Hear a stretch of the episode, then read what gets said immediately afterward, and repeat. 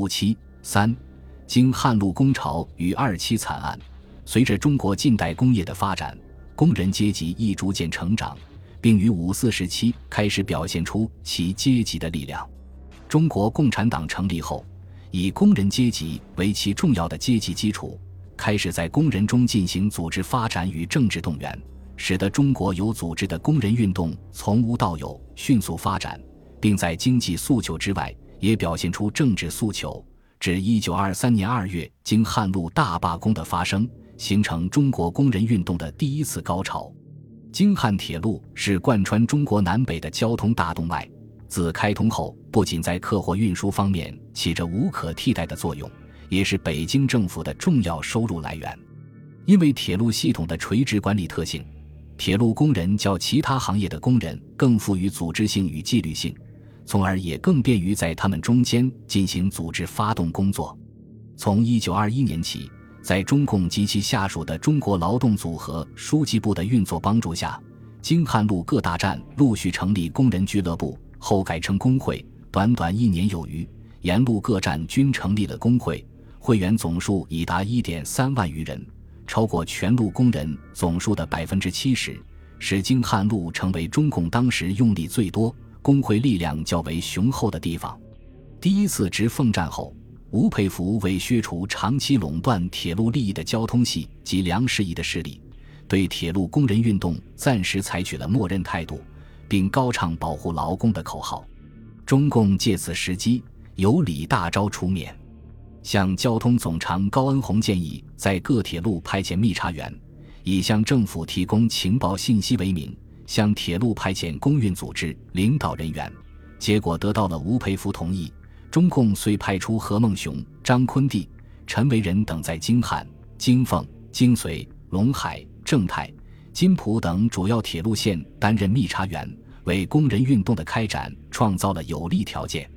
一九二年下半年，为改善劳动条件、提高生活待遇，京汉路长辛店、京凤路山海关和唐山机车厂。约翰路五长段、京绥路车务段、正太路石家庄机器厂的工人相继举行罢工，并取得了不同程度的成功。京汉路局方面感觉到工人之权势甚大，因其团体甚固，日久恐被推翻，且人多势众，亦无法限制。因此，通过京畿卫戍司令部侦察处长王广宇向总司令王怀庆提出查办要求，劳资双方的矛盾逐渐凸显。一九二二年四月和八月，京汉路工人代表先后在长辛店和郑州召开全路工人代表会议，决定成立京汉铁路总工会，并选出了由中共党员史文斌、向德龙、向英负责的筹备委员会，通过了京汉铁路总工会章程草案。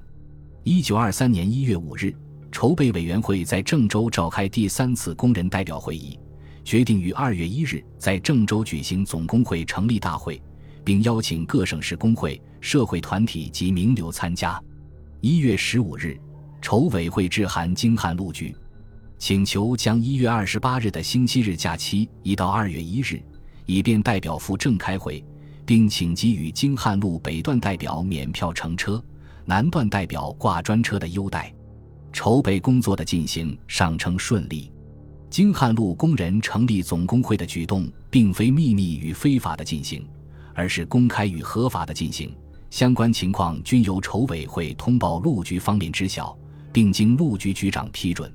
但京汉铁路管理局局长赵继贤本并不愿见到工会的成立。一月二十五日，他致电吴佩孚称：“据报，二月一日，本路全体工人将在郑州开成立大会，各路与会者甚多。”以未经地方官厅许可集会，竟敢明目张胆聚众招摇，不特影响所及，隐患堪虞，即此目空一切，荒谬绝伦，将来群起效尤，愈演愈烈。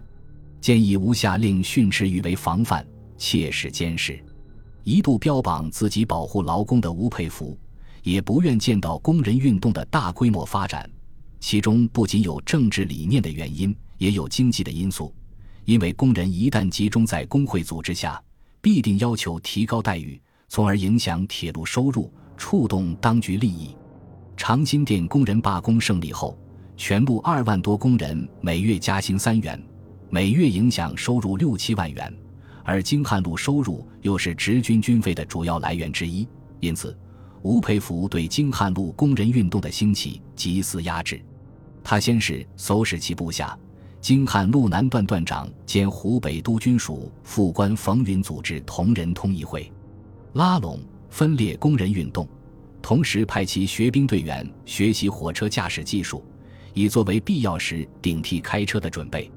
曹锟对京汉路工人运动的发展更是主张采取镇压行动，他电令吴佩孚：近来书记部工会声势日增，过激气焰嚣张。最近全路总工会代表借口开会，群集郑州，据报有前谋不轨情事。郑州当南北要冲，设有疏虞，后果何堪设想？应该当机立断，严令禁止，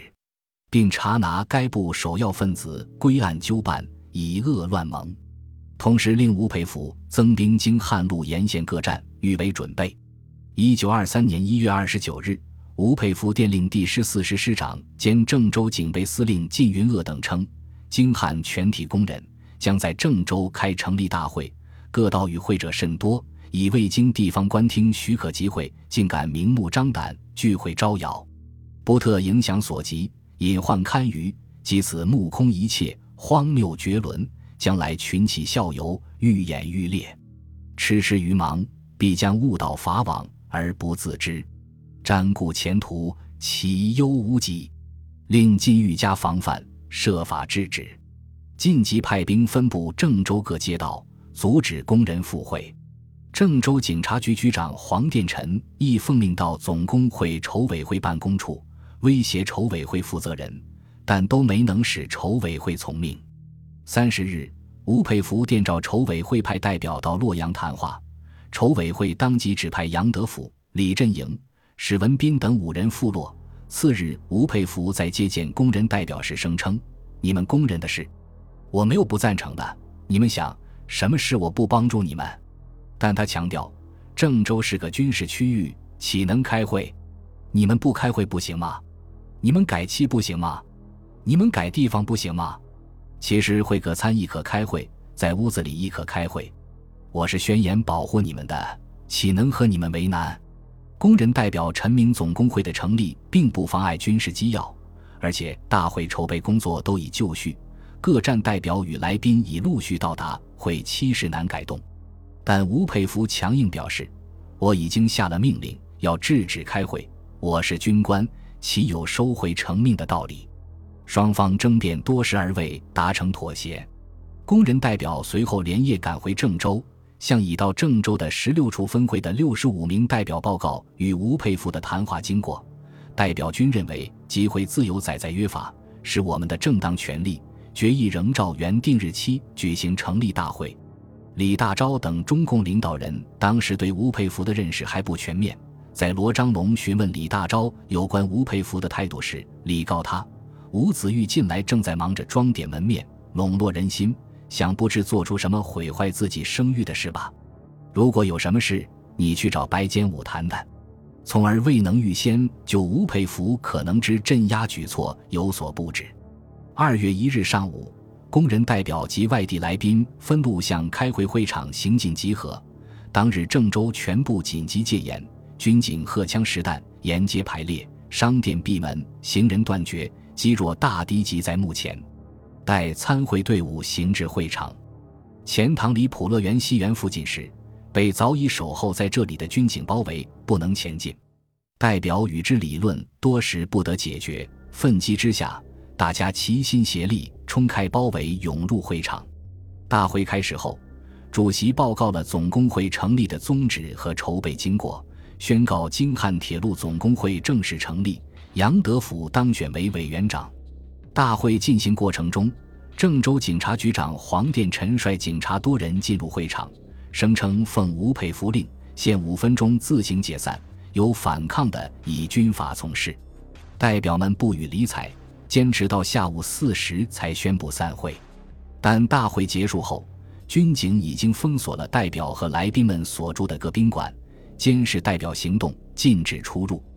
黄殿臣还指挥军警将大会收到的匾额礼物及工会会所内一切文件实物进行捣毁，并声言：“我在郑州一日，即一日不许工人开会。现在呢，你们快些滚蛋！”面对军阀对工人运动的公然压制，经汉路总工会于当晚召集秘密会议，议决于四日午刻实行京汉路总罢工，同时将总工会移汉口江岸办公，成立总罢工委员会，统一指挥工人行动。